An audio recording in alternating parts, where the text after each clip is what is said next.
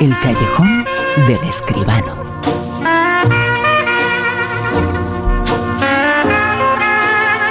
El cine, el séptimo arte, como siempre aquí en La Rosa de los Vientos, como siempre en el callejón con José Manuel Escribano. Muy buenas, ¿qué tal? Hola Bruno, buenas noches, ¿qué tal? Oye, José Manuel, no te voy a preguntar esta semana cómo ha ido la semana. Ha ido, vamos, eh, yo te doy permiso para mentir. Ha sido la mejor semana del año. Fenomenal. Oye, Vale. una semana extraordinaria.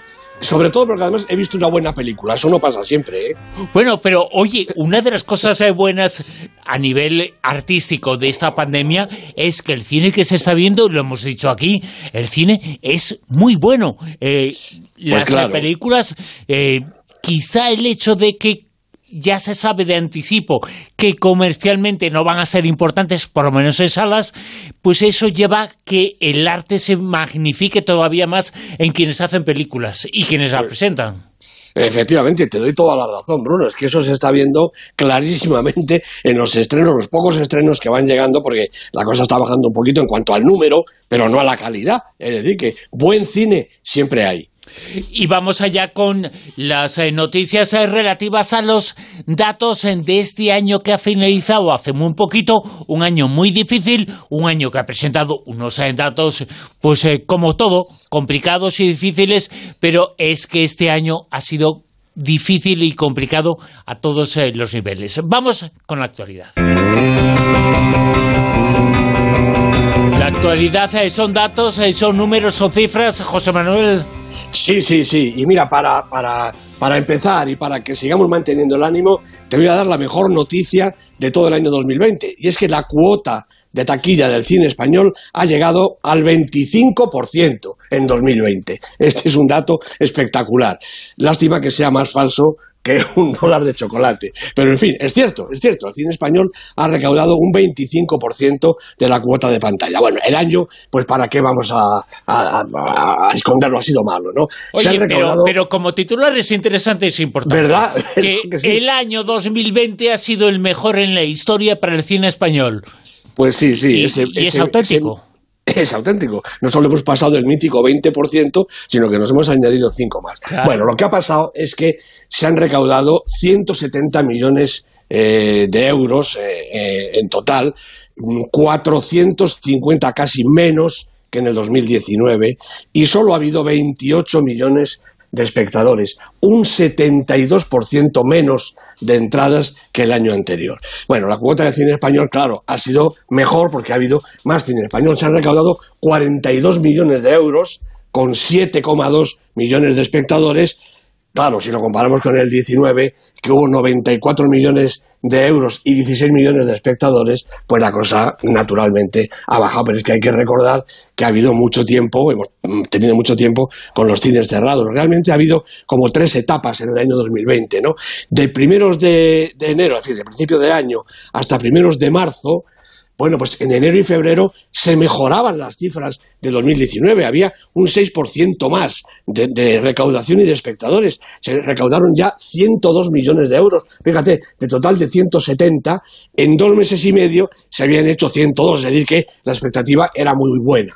Claro, la segunda etapa fue marzo, abril y mayo con los cines cerrados cero recaudación, cero espectadores. La tercera etapa, el segundo semestre del año, de junio a diciembre, se arrancó lentamente, hubo una punta alta interesante en septiembre, bueno, pues cuando el estreno de Tenet, por ejemplo, que fue una película que llevó mucha gente a, a los cines, parecía que la cosa iba a ir bien, pero no, luego ha habido una caída paulatina que llega pues hasta ahora mismo, ¿no?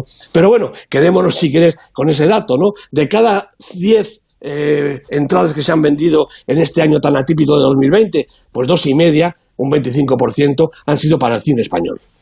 Que mira, que fantástico, que el 25% del mejor año en taquilla, en porcentaje de taquilla de la historia del cine español ha sido este año. Bueno, ha sido un año en el cual la película más taquillera ha sido eh, Padre no hay más que uno, ¿no? Bueno, Exacto. esto solo podía ocurrir en 2020, ¿no? Sí.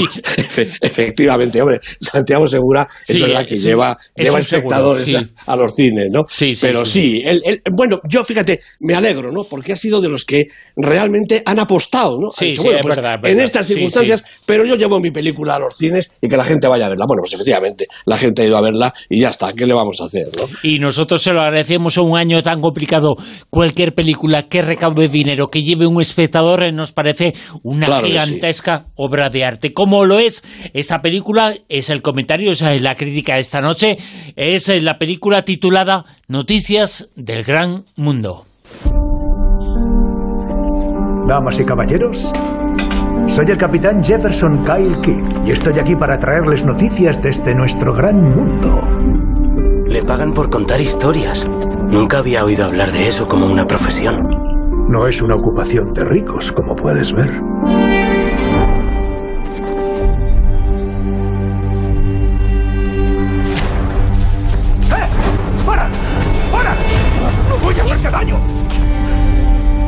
Entiendes? Amigo. Aquí pone que te llamas Johanna Leonberger. Los indios te acogieron cuando atacaron a tu familia seis años antes. Su padre, su madre y su hermana fueron contar historias eh, no es algo propio de ricos. Bueno, hay excepciones eh, como servidor, evidentemente, ¿no? Está muy bien, es verdad, pero este hombre, la verdad es que mucho, mucho, mucho dinero no gana con esto. Pero bueno, esta es la historia de la película Noticias del Gran Mundo, que ha dirigido Paul Greengrass, también la ha escrito junto con Luke Davis. La producción es de Gary Gottsman, Gregory Woodman y Gail Mutrux, y los protagonistas, claro, Tom Hanks, junto con Elena Zengel y Tom Astor. Bueno, Paul Greengrass, yo creo que lo conocemos todos, es un director inglés eh, conocido por ser el responsable de la serie de películas de Bourne, pero también ha hecho otras obras notables, basadas muchas veces en impactantes sucesos reales como Bloody Sunday, United 93, 22 de julio, o Capitán Phillips, que protagonizó Tom Hanks, con quien, como ya he dicho, repite en este atípico western que llega a nuestras pantallas. Bueno, noticias del gran mundo son, en principio, pues eso, las que cuenta este hombre, el capitán Jefferson Kyle Kidd, a cuantos quieran escucharlo, pagando un centavo o cosas así, ¿no? Hace cinco años que acabó la guerra civil en América y es un veterano militar que ayuda o intenta ayudar a restañar heridas, empezando por las propias, recorriendo el país cargado de periódicos y relatando historias pues recientes y antiguas, eh, batallas, aventuras, catástrofes, biografías más o menos reales, todo lo que hay en los periódicos y que él puede contar. Bueno, un día en las afueras de Wichita Falls, Kit encuentra en trágicas circunstancias a Johanna, una niña de 10 años que ha vivido secuestrada por los indios Kiowa y que según los papeles que lleva debe ir a casa de sus tíos, unos granjeros de origen alemán que viven en Castroville, algo así como a 600 kilómetros de donde está. En contra de la voluntad de, de Johanna, que quisiera volver con su familia a India, el capitán accede a llevarla y a entregarla a sus tutores legales. Bueno, y ambos emprenden un viaje, pues eso, de cientos de kilómetros a través de un paisaje hostil y partiendo de la más absoluta incomunicación. Los viajeros hablan idiomas distintos y viven encerrados en sus dramas personales. Kid es un hombre herido, sin ilusión ni metas claras, y solo se hace cargo de la pequeña pues por su sentido del honor y de la responsabilidad. Y Johanna es una criatura osca y aparentemente salvaje, aunque en realidad es una niña doblemente huérfana, pero inteligente y valerosa. Bueno, pues como en la Odisea y como en cualquier narración de viajes, el trayecto está trufado de incidentes y amenazas y se ve asaltado por todo tipo de gentes, la mayoría bastante indeseables. Así los protagonistas afrontan todos los peligros imaginables y alguno más, mientras su relación se va estrechando, es verdad que a la fuerza ante tanta adversidad. Porque, además de película de carretera, bueno, de camino más bien, Noticias del Gran Mundo es un esencial relato de colegas, de amiguetes. Y también, evidentemente, es un western un género que los europeos siempre han hecho bien, por lo general, incluso con mucha originalidad, y que en estos momentos el cine europeo contribuye a volver a actualizar. Recordemos, por ejemplo, Los hermanos Sister, hace un par de años, de Jacques Audiard, pues quizá lo más reciente, ¿no? Bueno, como esta película, la de Greengrass se asienta sólidamente en los cánones del género, pues para transgredirlos lo necesario, aunque también es verdad que apoyándose en los elementos formales clásicos, una espléndida fotografía que brilla en los paisajes abiertos, con momentos de extraordinaria belleza, y en el claroscuro de muchos interiores, obra de Darius Wolski, el, el director de fotografía preferido de Ridley Scott, y por supuesto una banda sonora impecable del gran James Newton Howard. Bueno, Paul Greengrass también se renueva y cambia la acción trepidante de los Bourne y otras por la introspección contemplativa y el ritmo pausado de una buena historia contada al amor de la hoguera.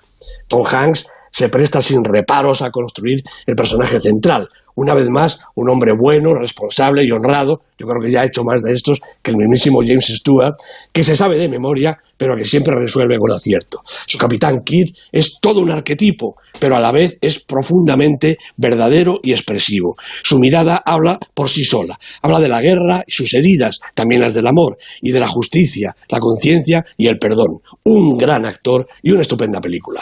Noticias en el Gran Mundo, el comentario, la crítica de esta noche en La Rosa los Vientos en el Callejón con José Manuel Esquivano. Vamos con el Super 10. Una gran película, una gran película que estará en el Super 10, que esta semana nos sitúa en el puesto número 10. Pues tenemos la película de la semana porque acaba de entrar, es un estreno, El profesor de Persa, la película de Vadim Perelman con Nahuel Pérez Vizcayar y Lars Eidinger de protagonistas. Una película aparentemente oscura, pero yo creo que en el fondo bastante luminosa. 9. Corpus Christi, por aquí vuelve a aparecer la película de Jan Komasa, la película polaca de la temporada, como decimos siempre. Bertos Bielenia, Elisa Reisenbell son los protagonistas, siete semanas en el Super 10. 8. Baby de Juan Bajo Ulloa, con Rosie Day, con Harriet Harris, tres semanas en la lista, subiendo un puestecito. Y un puesto subimos en nosotros en el 7. Pues porque también sube un puesto esta película Wonder Woman 1984 de Patty Jenkins con Gal Gadot haciendo de la Mujer Maravilla seis semanas en el Super 10 y yo creo que va a aguantar todavía una temporada. Vamos al 6. Otra estupenda película Martin Eden de Pietro Marcello con Luca Marinelli, Denis Ardisco, seis semanas en el Super 10. Puesto número 5. La película todavía más taquillera, Los Croods, una nueva era, una película de animación de Joel Crawford, mmm, divertida, estimulante para todos los públicos, absolutamente. Cinco semanas en la lista. 4. Bueno, pues 15, 15 semanas lleva Falling, la película de Viggo Mortensen, una película que había caído, pero es que debe ser que los espectadores han vuelto a confiar en ella y poquito a poquito van a verla. Con Viggo Mortensen de director, de productor, de protagonista, junto con Lance Henriksen, ha subido todavía un puesto en esta semana. Una semana en el año en el que estamos, en mitad de la pandemia, un fenómeno como eh, Falling que entra en la lista, que sale, que baja que Sí, luego sí. sube, bueno, y sube a puestos eh, extraordinarios. Esto solo puede ocurrir en este momento, pero Eso es, es, una eso gran es. película, ¿no? Sin duda ninguna. Yo creo que si alguna persona todavía no la ha visto y tiene ganas de ir al cine, esta es una recomendación segura. Vamos eh, con las medallas. Eh, puesto número 3. Pues otra película española, My Mexican Pretzel, a pesar de su título, esta especie de documental falso, raro de Nuria Jiménez, una película distinta, pero de luego una película interesantísima y espectacular. Ocho semanas en el Super 10. Puesto número 2. Seis semanas lleva el padre de Florian Zeller con este maravilloso Anthony Hopkins. ¿Quién no queda cautivado por la interpretación de este hombre? Realmente extraordinario. El padre de Florian Zeller con Anthony Hopkins. Y atención, en el puesto número uno, una de las mejores eh, películas eh, del año, del Super 10 este año, desde luego, pero seguramente ya podemos decir que es una de las películas más importantes de la historia del Super 10. Puesto número uno, Pues es para las niñas, claro, lo has adivinado muy bien. La peli de Pilar Palomero con Andrea Fandos, Natalia de Molina, 21 semanas, a una semana de igualar el récord de La La Land de números uno en el Super 10. Esto de verdad que es difícil, ¿eh? Que una película española además lo consiga así, del tirón, y sin dudarlo, realmente es meritorio. Una película estupenda. Las niñas, Pilar Palomero. En el puesto número uno por vigésimo primera semana consecutiva, Las Niñas ya es eh, la película española más importante de la historia del Super 10 y la semana que viene se sigue en el puesto número uno, ya será la película española y no española y de todo el mundo Claro, más importante en la historia del Super 10. Y me parece, me parece, José Manuel, que va a ser muy difícil desbancarla, ¿eh? porque además le queda mucha trayectoria a esta película todavía. Bueno, te puedo decir que realmente en la taquilla ha subido esta semana, este, este fin de semana pasado, de manera que eh, quizá el premio de los eh, eh, Forqué o quizá López que nos estamos poniendo todos, pero realmente ha ido más gente otra vez a ver la película. Yo creo que es una película estupenda, estimulante, divertida, muy real, muy verdadera y con una interpretación de estas chiquillas encabezadas por Andrea Fandos realmente espectacular. Una película que yo creo que nadie, nadie, nadie puede decir que no le ha gustado. Y aquí celebramos, eh, desde luego, las niñas he puesto número uno por vigésimo primera semana consecutiva. Y lo contamos aquí la semana que viene más eh, con José Manuel Esquivano. Un abrazo. Igualmente, Bruno, un abrazo.